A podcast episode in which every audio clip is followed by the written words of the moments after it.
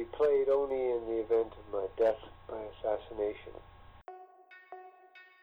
Ah, écoutez, alors là, je dis qu'il y a une chose tout à fait extraordinaire qui se passe, puisque euh, la foule a envahi la tribune et que des homosexuels, des homosexuels de tout ordre, hommes et femmes, Un homophobe a-t-il le droit de changer d'avis? La nomination de Gérald Darmanin au ministère de l'Intérieur a fait ressurgir non seulement les accusations de viol à son encontre, mais aussi son opposition farouche au mariage pour tous et à la PMA en 2012 et 2013. Si ce dernier point est mineur par rapport aux autres accusations dont il fait l'objet, j'aimerais néanmoins m'y arrêter quelques instants. Sur RTL en 2019, l'élu de Tourcoing, alors ministre des Comptes publics, a fait savoir qu'il avait changé d'avis et qu'il, je cite, aurait dû voter le mariage pour tous. A-t-on le droit d'avoir des regrets et des opinions qui évoluent Bien sûr. Mais en 2013, M. Darmanin n'était pas juste contre l'égalité des droits. Il s'était activement mobilisé pour tenter de faire échouer le projet de loi, ce qui n'est pas tout à fait la même chose. Et puis maintenant quoi? Dire que l'on a changé d'avis ne suffit pas. Prenons l'exemple de Jacques Toubon, qui a quitté son poste de défenseur des droits début juillet.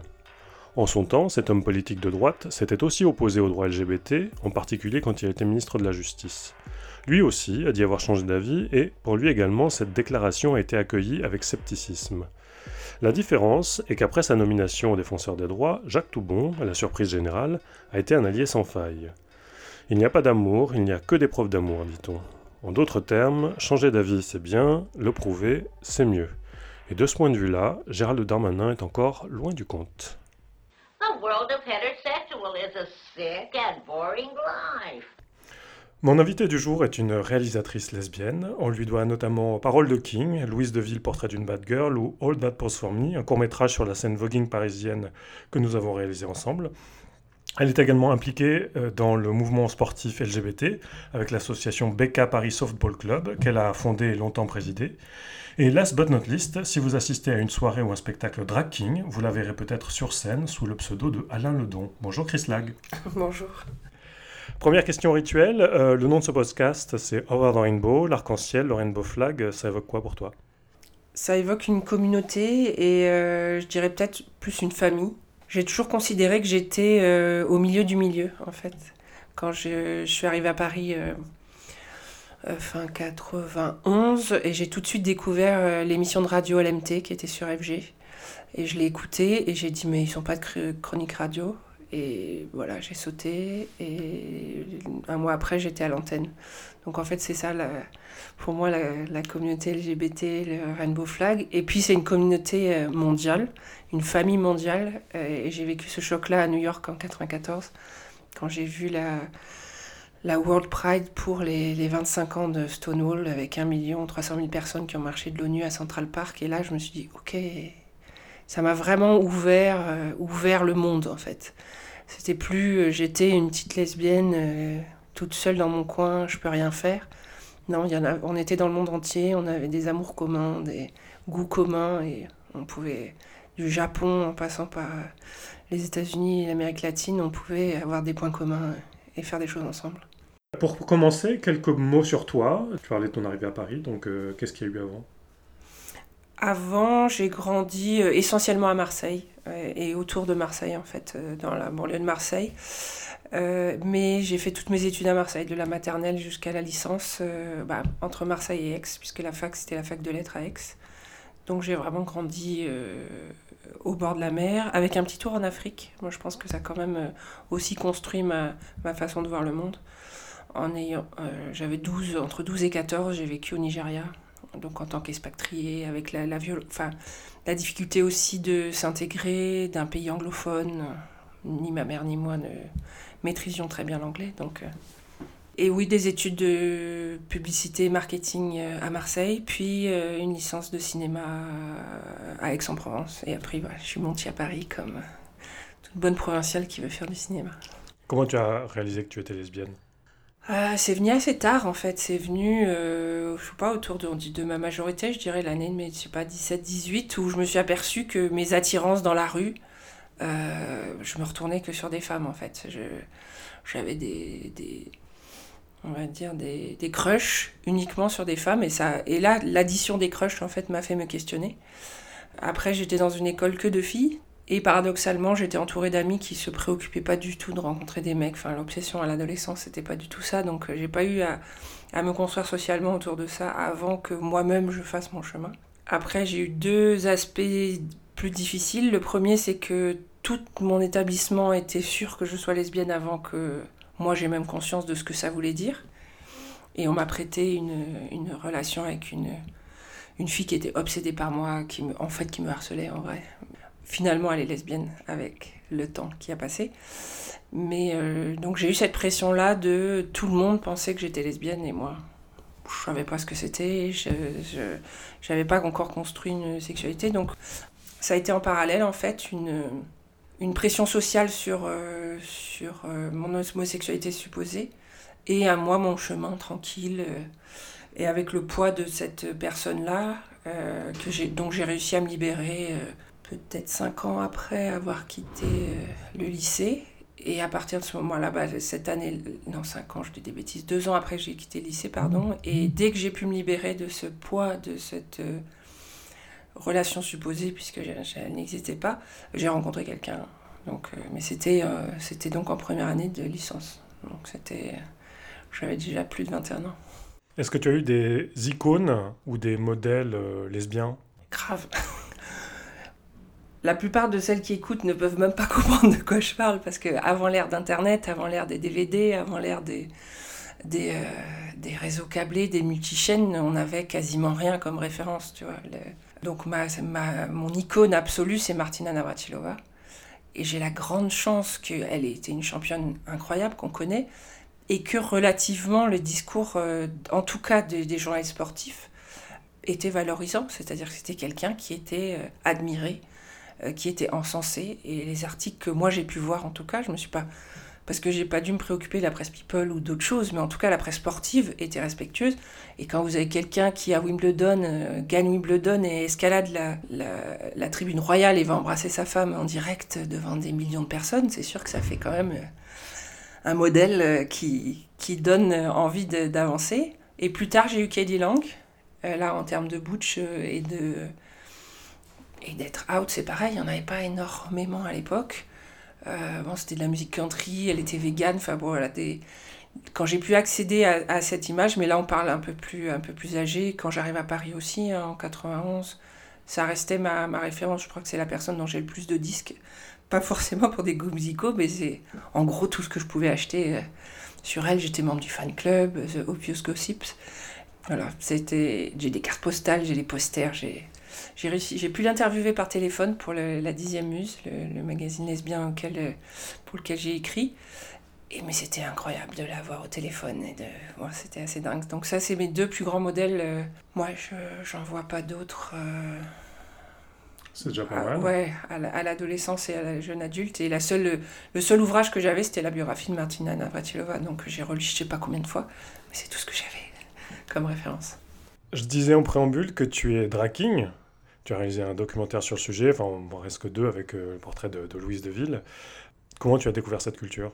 La première fois vraiment que je vois du drag en tout cas, je m'en souviens, je pense c'est 2003 ou 2004, là j'en parle, on en parle dans le film.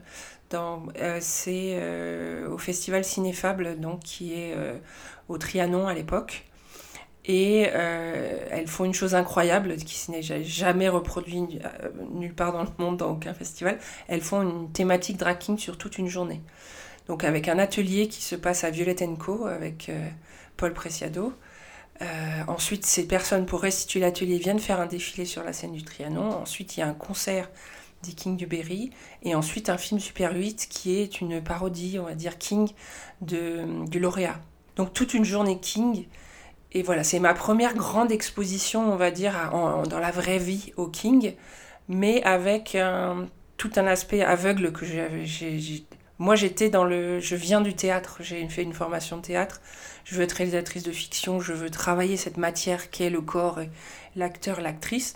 Donc, je me suis juste préoccupée de la vraisemblance du masculin dans leur performance. Donc, je passais totalement à côté de, de ce qu'est le King et de. J'avais rien compris du tout. Et quand je commence Parole de King, j'ai rien compris non plus, soyons clairs. Je suis Louise Deville euh, à partir de euh, vraiment 2009 pour, dans le sens formel d'un film. Et on n'arrive pas, dans Louise Deville, Portrait d'une bad girl, à faire, à traiter son travail sur le king, que ce soit par les ateliers qui étaient difficiles d'accès à l'image, que ce soit par ses performances, où j'en ai une peut-être ou deux, mais je n'arrive pas à le traiter. Donc quand j'ai fini le film, j'ai cette grosse frustration de dire, ok, j'ai pas traité euh, ce sujet-là. Donc je me rappelle très bien la conversation au téléphone avec elle. Je lui dis écoute, on va faire un court métrage juste sur ta pratique King. Et puis comme ça, ça complétera en séance de festival. On proposera les deux et euh, ça complétera. Et puis j'ai commencé à rencontrer d'autres Kings dans l'idée d'essayer de comprendre ce que c'était.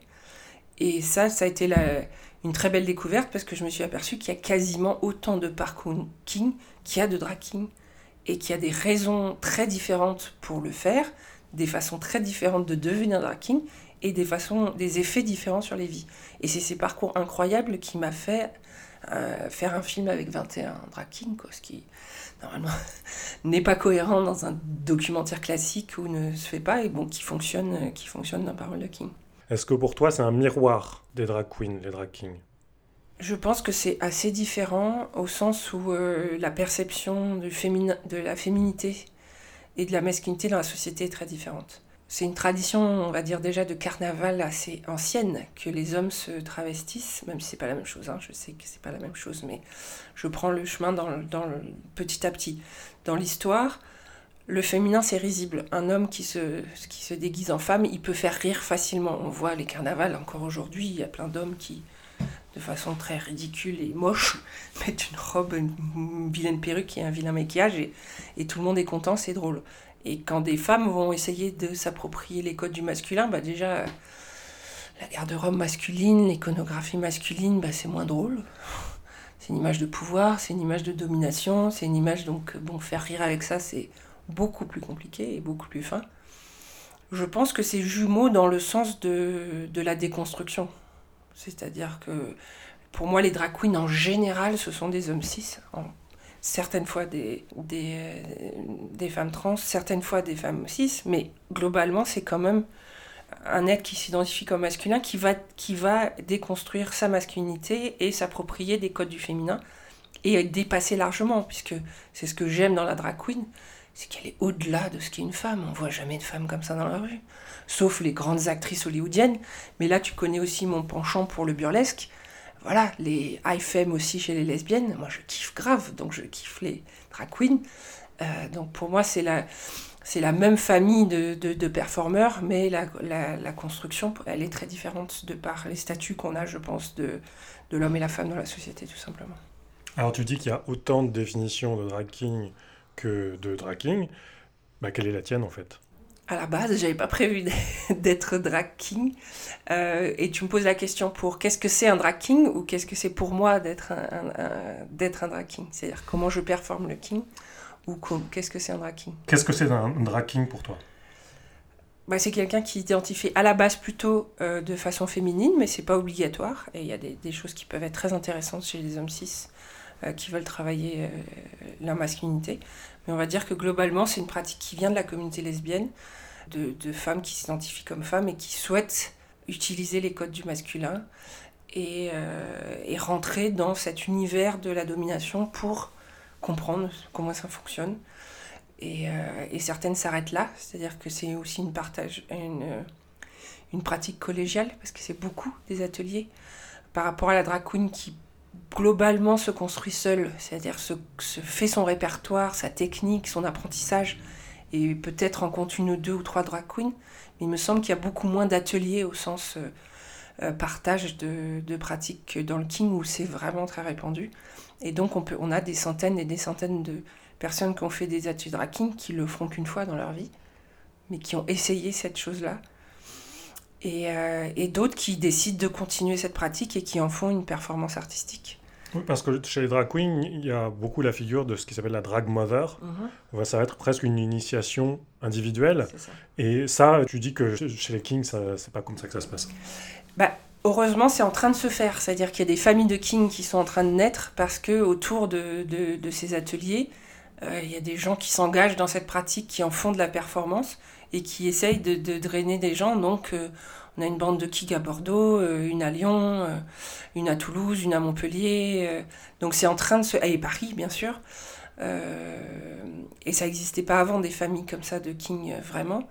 Mais depuis le tout début des King, en tout cas quand la, la pratique commence à se répandre, ça passe par des formes d'ateliers.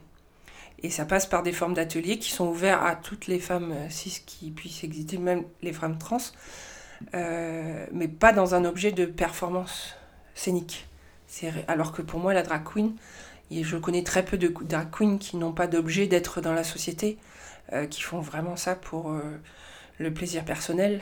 il me semble que c'est constitutif de la drag queen et c'est une des choses que j'aime, c'est d'aller, c'est déranger tout le monde d'aller dans la rue, d'aller dans les boîtes, d'aller dans les assos, etc. Et le drag ben, la femme, voilà, elle a un espace intérieur euh, sur lequel on l'a beaucoup développé pendant des années. Donc il y a plein de kings qui ne naissent que le temps d'un atelier et qui, et qui sortent pas de là. Mais parce que c'est un voyage aussi, c'est un voyage quand même. C'est-à-dire qu'il n'y a pas besoin d'aller performer sur scène pour voyager euh, avec le king et de se retrouver à, à avoir en face de soi euh, l'homme qu'on aurait pu être si on avait été du genre masculin. Et alors toi, comment tu te sens quand tu es king? Moi, c'était pas prémédité. En fait, c'est-à-dire que j'ai fait, euh, ça s'est fait très tardivement. J'avais fini le film euh, depuis quasiment un an, quand il y a eu une opportunité euh, de faire la grande scène de la Pride à République là, devant 35 000 personnes. Vraiment l'année où où il y a un groupe de, de radio qui a offert la scène de la, de la cette fête de la musique en fait à, à la marche des fiertés à, à l'inter-LGBT et que c'est Barbie Turix qui était en charge de faire le plateau et qui nous a dit voilà, vous avez carte blanche 10 minutes euh, à, Louise de Ville, euh, faites ce que vous voulez avec le King. Et là, j'ai dit non, mais sérieux, devant 35 000, moi je vais pas être derrière la caméra, moi je vais être sur scène. J'étais blessée, je marchais à peine et il fallait danser et il fallait être King. Donc j'ai fait ma première danse en public, j'ai fait mon premier King en public le jour de, ce, de cette marche des fiertés là. Et on l'a refait le soir au cabaret sauvage à la, à la For Me. Et euh, paradoxalement, j'ai du mal à... Je ne sais pas encore euh, ce qui m'amène, mais je m'intéresse qu'à des figures masculines qui sont plus féminines que moi. Donc mes modèles, c'est Freddie Mercury, c'est ce que je veux incarner, ce que j'ai fait dans un numéro d'ailleurs. Je fais Freddie Mercury dans I Want to Break Free, en commençant d'abord par Alain Delon qui chante avec Dalida. Et j'ai fait aussi donc le charpentier de des YMCA jusqu'à ce que je regarde comment il dansait en disant désespérément que je ne serai jamais aussi féminine qu'il peut l'être et je pourrais jamais danser comme lui. Donc j'ai coupé l'affiliation, mais en fait voilà, mes modèles c'est ça. Et là, euh, mon prochain rêve absolu c'est de faire Libéraché avec des, des, tenues de ouf. Et là j'ai découvert euh, Walter Mercado. Mercado sur le documentaire que j'ai regardé, fini de regarder hier soir. Et j'ai vu, j'ai dit mais lui il est parfait je veux faire Walter Mercado. Mais bon, tu vois, il faut du budget, du temps et, il faut le faire du niveau de la qualité de ce que ces deux hommes faisaient dans leur masculinité qui est incroyable et outrageuse. Et ça, j'adore. Voilà, je veux faire des masculinités comme ça, c'est la seule chose qui m'intéresse. Tu veux faire des gays, quoi. Bah ouais, mais je comprends pas, j'ai aucune idée. À part que mon persona, tu vois, mon véhicule, c'est Alain Ledon. Et c'est un, c'est un acteur, euh, un vieux beau sur le retour que, que j'ai, qui m'est venu comme ça et j'étais en atelier et puis je parlais de moi à la troisième personne. Et puis c'est Victor Lemort qui m'a charrié pendant l'atelier en me disant non mais pour qui tu te prends, tu parles à la troisième personne. Et là ça cric dans ma tête, qui parle à la troisième personne? Lui, il n'y a que Alain Delon. Et là j'ai switché le truc, mais ça c'est vraiment une impro totale en atelier. Et donc maintenant je me sers d'Alain Ledon qui est un gros con qui, a quand même soutenu Boutin pour les européennes, euh, qui veut que son chien soit tué euh, quand il va mourir, qui, euh, qui est homophobe. Enfin, j'ai bien, je l'ai bien choisi. Hein. Il est, on va dire qu'il s'est imposé à moi. Je crois que c'est un peu comme le clown, en fait. Tu vois, il y a un travail de. Tu fais un chemin et le king t'impose à toi. Tu, tu choisis pas. J'ai jamais choisi d'être king. J'ai jamais choisi d'être Alain Ledon et je choisis pas de vouloir faire Libéraché. C'est comme ça. Comment a évolué la scène euh, King euh, depuis, euh, bah, Parole de King, c'est il y a 5 ans, hein, quelque chose comme ça. On en parlait avec Louise Deville récemment, on disait que c'est... Je sais pas si on peut dire que ça explose, mais en tout cas, on peut dire que ça explose. voilà, voilà bah, décris-moi comment, comment cette scène a évolué. on est passé de aucune soirée régulière à bah, deux soirées régulières déjà qui programment jusqu'à trois, jusqu'à quatre. Nous, on a pas mal tourné avec Louise Deville avec le Cabaret King, où là, on essaye de faire, on va dire, des numéros avec quasiment que des professionnels. Et euh, du coup, on s'est déplacé en région, on s'est déplacé à l'étranger euh, plusieurs fois. Et euh, on essaye de, de, promouvoir ce, ce, cabaret qui était le premier spectacle où il n'y avait absolument que des kings. Depuis, il y a la Drag My King qui, qui tourne de. Il y en a une en septembre 2000, 2020 là, qui va arriver. Et il y a la King Factory animée par, par Jésus, la vidange aussi, qui est une soirée régulière euh, qui était tous les 15 jours. Bon, là, le Covid-19 a un petit peu cassé toute cette dynamique. Mais euh, bah, justement, pour revenir au Covid, c'est assez parlant de voir que euh, certaines queens qui avaient des soirées régulières ont bien repris leur rendez-vous. Et les kings, pour l'instant, il n'y a absolument rien, à part cette soirée, je te dis. Et je ne sais pas si on va arriver avant la fin de l'année à faire, à faire quelque chose. Donc, bah, post, euh, enfin pré-Covid, c'est vraiment une scène qui explose. Et ce qui est très touchant, j'étais à Lyon pour Écran Mix au mois, au mois de mars 2020, là, juste avant le, confinement, et j'ai rencontré la troupe, euh, la troupe de Lyon. Plein de Kings m'ont sauté dessus parce que leur découverte du King, euh, elle a été par Parole de King. Donc, Parole de King a aussi, avec mes petits moyens, hein, parce que la diffusion, c'est pas évident, puisque la diffusion s'est faite uniquement par les festivals LGBT, essentiellement ou des événements associatifs. Donc elle reste confidentielle malgré les efforts, malgré les années, malgré le nombre de sélections. Et ça a fait naître des kings un petit peu partout en fait. Donc euh, ça a un petit peu contribué, indépendamment du fait de personnes comme Jésus Lavidange qui se sont emparées euh, de ça et qui ont aussi fait des ateliers, des ateliers, des ateliers et donné la chance à des bébés kings de monter sur scène. On a quelques familles de kings confirmées comme ça qui donnent les opportunités à des, à des nouveaux kings entrants. Euh, et Jésus la Vidange a vraiment une, a créé une, fratrie de kings avec plein de la vidange et qui ont un talent assez certain. Pour un peu finir sur le sujet, euh, je ne sais pas si tu suis l'émission euh, RuPaul Drag Race. tu as entendu parler. Bon, en grosso modo, voilà, il y a des, des débats assez euh, maintenant récurrent qui euh, presse euh, RuPaul d'intégrer des drag kings, aussi des, femmes trans. Est-ce que tu penses que, ce que toi tu es pour qu'il y ait un mélange de drag king, drag queen? Est-ce que les deux ont des choses à s'apporter ou est-ce que ça reste anecdotique pour toi? Pour moi, c'est très, très important que les queens supportent les kings et c'est ce que j'aime sur la scène américaine ou anglo-saxonne c'est que si tu regardes les grosses soirées avec des queens, tu regardes l'affiche bien, il y a toujours au moins un king, si ce n'est deux. Et c'est important au sens où euh, si on veut que les kings puissent être visibles, il faut qu'ils atteignent des niveaux de maturité technique, artistique et financier, puisque il faut au final qu'ils vivent de, leur art pour arriver à présenter des shows qui mettent en valeur, comme peut le faire Adam Hall euh, à Londres par exemple, ou euh, ou London Cider euh, aux États-Unis qui est, qui est en train d'exploser et de gagner même des concours euh, ouverts avec les queens. Donc, euh, donc moi je suis très très très heureuse que certaines queens comme la Maison Bonheur à Montpellier par exemple intègrent des, des kings dans leur house, les soutiennent, les aident. À mon avis, il n'y a pas d'autre solution que si RuPaul crée une, on va dire une autre forme de peut-être de concours et donner cette médiatisation, euh, oui, ça, ça exploserait dans le monde entier. Euh, il y a des kings partout dans le monde, euh, l'Amérique du Sud, il y en a en Afrique, il y en a. Et on n'a pas accès à tous ces gens-là, et eux ont accès à peu d'images parce que les anglo-saxons envahissent aussi YouTube, on trouve que des références. Donc c'est génial que les queens supportent, et moi je suis à fond, à fond sur, sur cette synergie. Et pour moi, on amène des, des contenus artistiques, des sensibilités, des choses différentes mais au même public. Donc le même public peut s'éclater dans la même soirée avec des perfs king et queen. Et des femmes trans, bien sûr, bien sûr. Comme je le disais en introduction, tu as un autre euh, domaine qui t'intéresse. Tu es engagé de longue date euh, dans le mouvement du sport LGBT. Ah, comment est-ce que cet engagement est venu? En fait, je suis basketteuse à la base.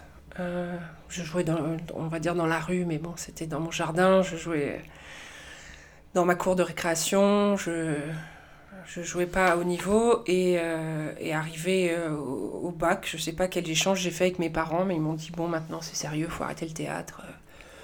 Bon, ok, bah si j'arrête le théâtre, je fais du basket. je, ne comprends pas la logique, hein, mais parce que le basket m'a pris beaucoup plus de temps dans ma vie que ce que pouvait prendre le théâtre précédemment, mais a priori, mes parents, ça leur avait, puisque bon, il fallait nous transporter partout, etc.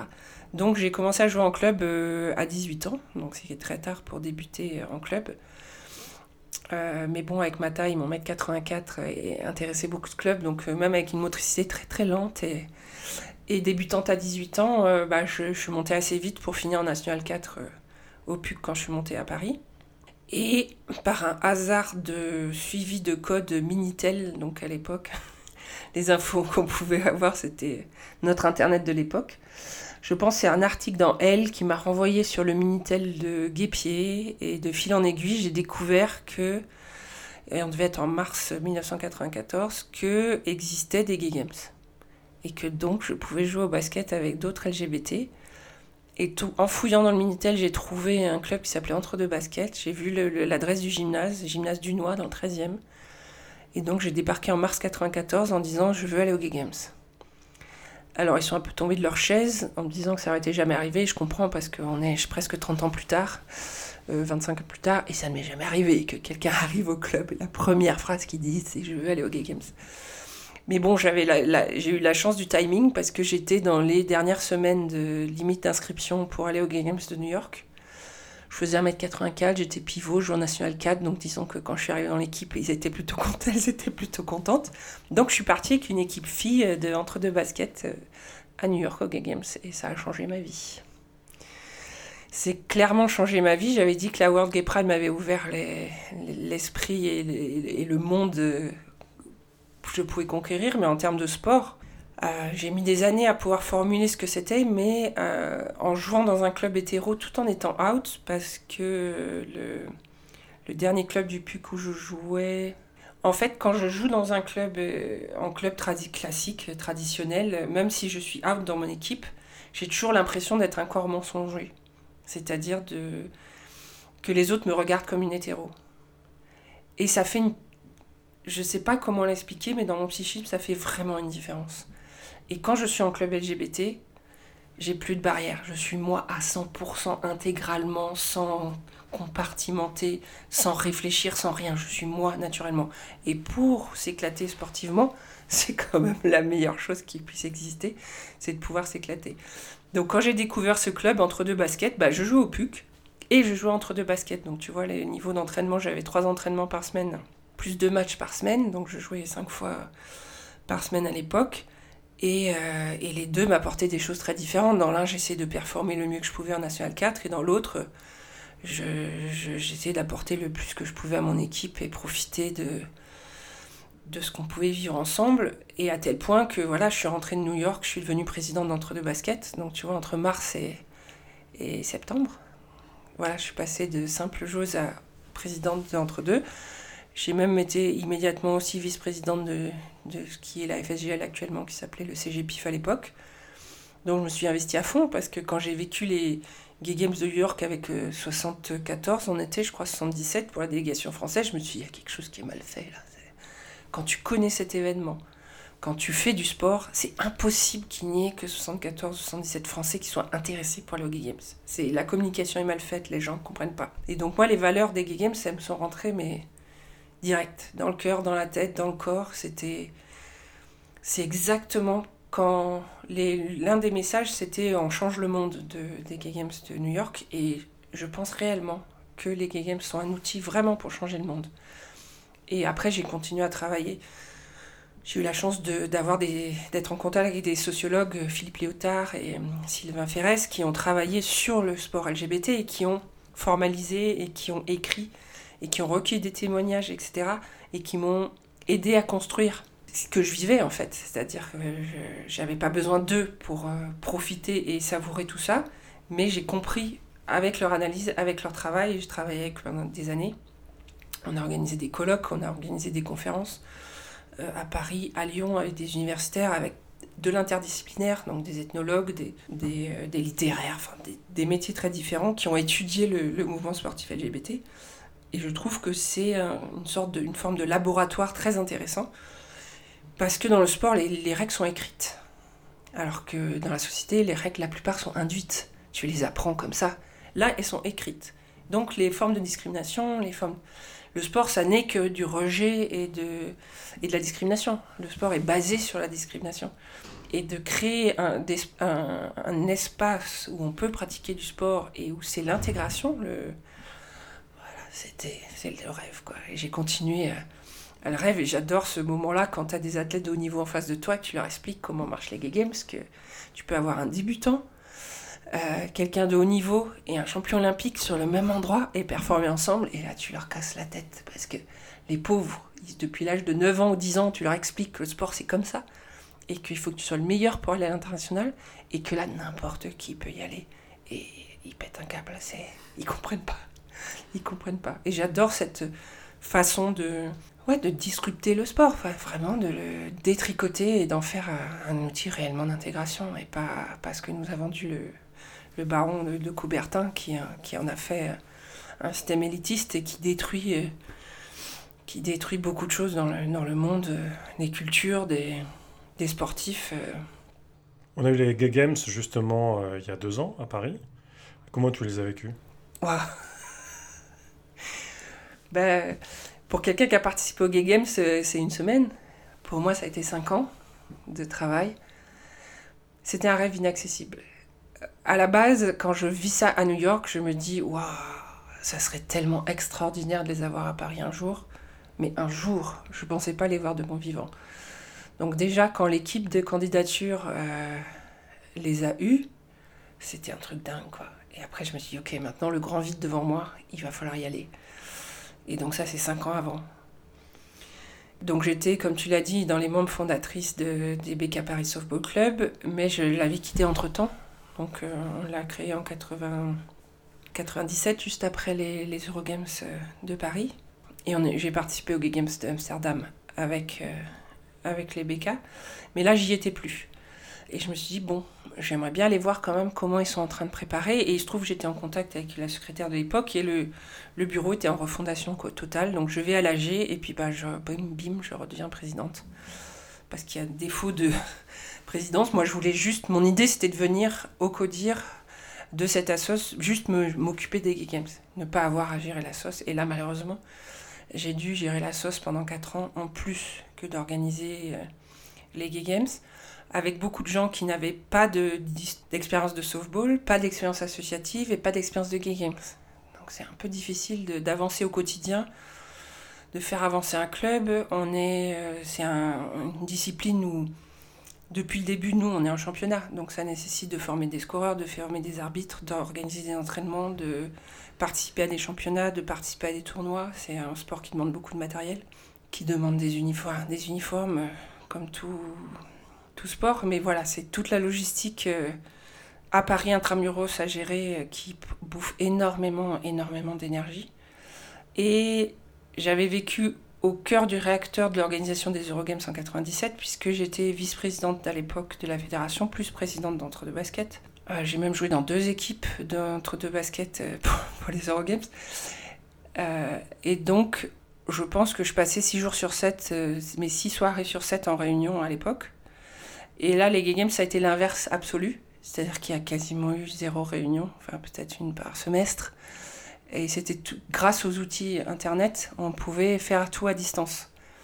Mais je regrette un petit peu qu'il y ait eu trop de choses faites euh, à distance. Donc j'ai regretté cette... Parce que les Eurogames, ça n'empêche que j'ai rencontré tellement de gens. Et je me suis liée très fortement avec des gens et on a vécu des choses incroyables. Et là, c'était à distance parce que, évidemment, c'est une grosse machine des Gay Games, parce qu'on est très nombreux, parce que sur 5 ans, les bureaux des assos, ça tourne, les bureaux des Gay Games, ça tourne, il y a eu même deux équipes totalement, celle de candidature et celle d'organisation. Donc, c'est un énorme euh, événement. Je pense que je l'ai vécu euh, un peu dans une urgence absolue d'être efficace. Et puis bon, pour pas me simplifier les choses, j'avais aussi avec Bulle Production l'ambition d'organiser un festival de cinéma et qui s'est passé. C'était le festival Cours sur Cours qui était à la mairie du 4e et qui a donc à proposer des, films de salles en permanence euh, pendant tout le, festival et une projection avec, avec invité chaque jour euh, à 15h. Et c'était à 5, minutes à pied du village des Kekems, c'était aussi pour nous l'opportunité d'offrir un café euh, dans une cour sans bruit pour permettre aux gens qui sont plus fatigués, qui ont besoin de moins de bruit, de pouvoir échanger, discuter, rencontrer. Et ça a très très très très bien marché. Mais donc voilà, organiser deux choses comme ça, un, une culturelle et une sportive, avec faire vivre l'association en même temps, j'avoue que ma vie a été on ne peut plus compliquée. Euh, ça a été dingue à vivre parce qu'il y avait plein d'Américains finalement, parce qu'on est un sport vraiment essentiellement américain, c'est-à-dire que si t'as pas d'Américains au softball, t'as zéro compétiteur. On avait une équipe française qui s'est comp- composée sur le tard, une équipe de Philippins qui euh, habitent ici à Paris, qui nous ont soutenus à mort, et heureusement qu'ils étaient là. Parce que le softball, ça voulait dire être à 6 heures le matin sur les terrains pour installer tout. Euh, et démonter le soir et recommencer le lendemain pendant 5 jours pendant une canicule. Ouais Sur des terrains en synthétique, donc avec du goudron, enfin des trucs, mais. Et finalement, ça s'est super bien passé. Et la clôture était dingue, avec les spectacles faits par les sportifs eux-mêmes dans, les, dans la tradition de, de, de, nos tournois internationaux de Paris, du type. Donc, euh, ouais, c'était un truc dingue. J'en ai profité aussi personnellement pour déménager le jour de la clôture. Donc voilà, n'importe quoi. Le personnel qui se met le, ouais, à l'associatif qui est. Donc, euh, une période dingue, voilà, totalement. Et qui m'a fait. Enfin, j'ai quitté toutes les structures. Euh, ensuite après. C'est-à-dire que je n'ai plus d'engagement associatif depuis, depuis les décembre de. Donc tu fais plus 15 trucs en même temps Si Mais uniquement, euh, uniquement dans la vidéo. Tout autre sujet. Si tout va bien, euh, le Parlement devrait voter la PMA bientôt. Pour toi, c'est quoi la prochaine frontière des droits LGBT ou lesbiens? Bah, La PMA, j'y croirai quand ce sera fait. Euh, parce que donc moi j'ai un fils qui a 21 ans que j'ai eu avec mon ancienne compagne. Donc euh, on est passé par la Belgique par une insémination avec donneur anonyme. Et à l'époque on avait relativement moins de choix que maintenant mais on avait soit le donneur connu euh, aux Pays-Bas soit le donneur anonyme en Belgique. Et je crois que c'était bien quasiment tout à l'époque. Ça commençait un peu à s'ouvrir sur l'Espagne mais comme nous on habite à Paris on est parti sur un bébé Thalys et donc c'était un donneur anonyme. Donc euh, si tu me demandes les prochaines étapes, euh, je pense qu'il y a l'ensemble de l'affiliation à revoir pour les enfants en général. Et c'est ce que porte l'association des parents gays lesbiens depuis des années, c'est-à-dire que le, droit de l'enfant est à revoir pour tous les enfants. Euh, il donnait un exemple où l'Iran, par exemple, le livret de famille, chaque enfant a son livret. Et ça lui permet d'inscrire sa filiation dans un parcours où on peut avoir effectivement un beau-père ou une belle-mère qui devient plus important que ses parents biologiques et, ça concerne des millions d'enfants dans le monde. On n'est pas, on n'est pas sur, la sexualité des parents pour déterminer la, parentalité. Donc je pense qu'il y a beaucoup de choses à faire sur, le droit de l'enfant qui permettra des, des constitutions familiales plus simples pour les LGBT. Avant la PMA, j'aimerais aussi que les droits des, des couples mariés, qu'ils soient gays ou lesbiennes, euh, puissent réellement inscrire la filiation de leurs enfants, puisque j'ai des amis qui en sont à 2 ans ou 5 ans de procédure, qui sont mariés et qui se battent pour adopter leurs propres enfants, alors que la loi prévoit qu'elles peuvent le faire. Donc il y a encore des choses entre la loi et la, réalité du quotidien. Euh, je pense que sur la GPA aussi, il y a, y a plein de choses à, à imaginer pour avoir un cadre qui soit respectueux des femmes qui souhaitent le proposer. Je pense que le, documentaire que, auquel mon fils a participé, de fait, moi et ma famille, euh, qui, qui, présentait un témoignage, par exemple, d'une d'une fille de GPA, où c'est euh, une amie de la famille qui s'est proposée et qui est la nounou de l'enfant et qui continue à la voir. Et c'est elle qui s'est proposée. Les parents ne sont pas allés la voir pour lui demander, mais ils ne trouvaient pas du tout de mère de substitution et elle s'est proposée. Je trouve que ça fait, ça fait beaucoup avancer aussi la vision de ce que peut être la GPA. Et oui, c'est une grande question, la marchandisation du corps et de la, de, la femme et de la femme pauvre, c'est un vrai problème. Donc la GPA, c'est un problème si c'est si c'est euh, illégal et si c'est euh, et si c'est fait dans une... Mais il y a, y a des choses à inventer pour que, pour que ces, ces paternités puissent exister. Donc je pense qu'il y a ça et on commence à peine à, aborder la parentalité trans. Mais je pense qu'il est temps de casser les codes de, du genre tout simplement dans, le couple, euh, parce que je pense que les jeunes générations qui arrivent ont des constructions beaucoup plus fines du féminin et du masculin. Le queer, moi, ça me parle beaucoup. Mais si je m'identifie comme queer, je perds euh, contact, on va dire, avec ce qui est ma famille, les lesbiennes. Donc j'ai gardé cette... Je préfère me définir comme une bouche lesbienne. Mais je, pour moi, le queer est quelque chose d'intéressant au sens où l'individu, euh, c'est celui qui nous importe, et non pas ni son orientation, ni sa construction de genre. Et donc, pour moi, l'étape, le raccourci, ce serait une parentalité queer. Et que dire, euh, bah, si on considère qu'il faut deux personnes pour élever un enfant, il faut deux, humains pour élever un enfant. Quelle que soit l'identité de genre, quel que soit le, biologique à la base, quelle que soit la méthode de, procréation, à la fin, c'est deux, êtres aimants euh, qui, élèvent un enfant. Et on voit la, situation. Euh, des enfants dans une société euh, hétéro-patriarcale et une société euh, dominée par les couples hétéros. Actuellement, euh, il y a quand même 300 enfants qui sont tués par leurs parents chaque année en France. On parle en France, hein on ne parle pas du tiers-monde. Donc on parle de la France. Quand on voit les chiffres de la pédophilie chaque année en France aussi, c'est horrible. Je conçois pas que... Pour moi, les priorités, elles sont là les millions qu'on doit mettre, elles sont pas à lutter contre les droits des LGBT, elles sont à mettre dans les droits des enfants pour les protéger et pour euh, aussi accompagner les parents. Parents, c'est pas inné, ça s'apprend. Si je ne sais pas le faire, eh ben, je dois trouver des réseaux simples pour apprendre à, grandir en tant que parent.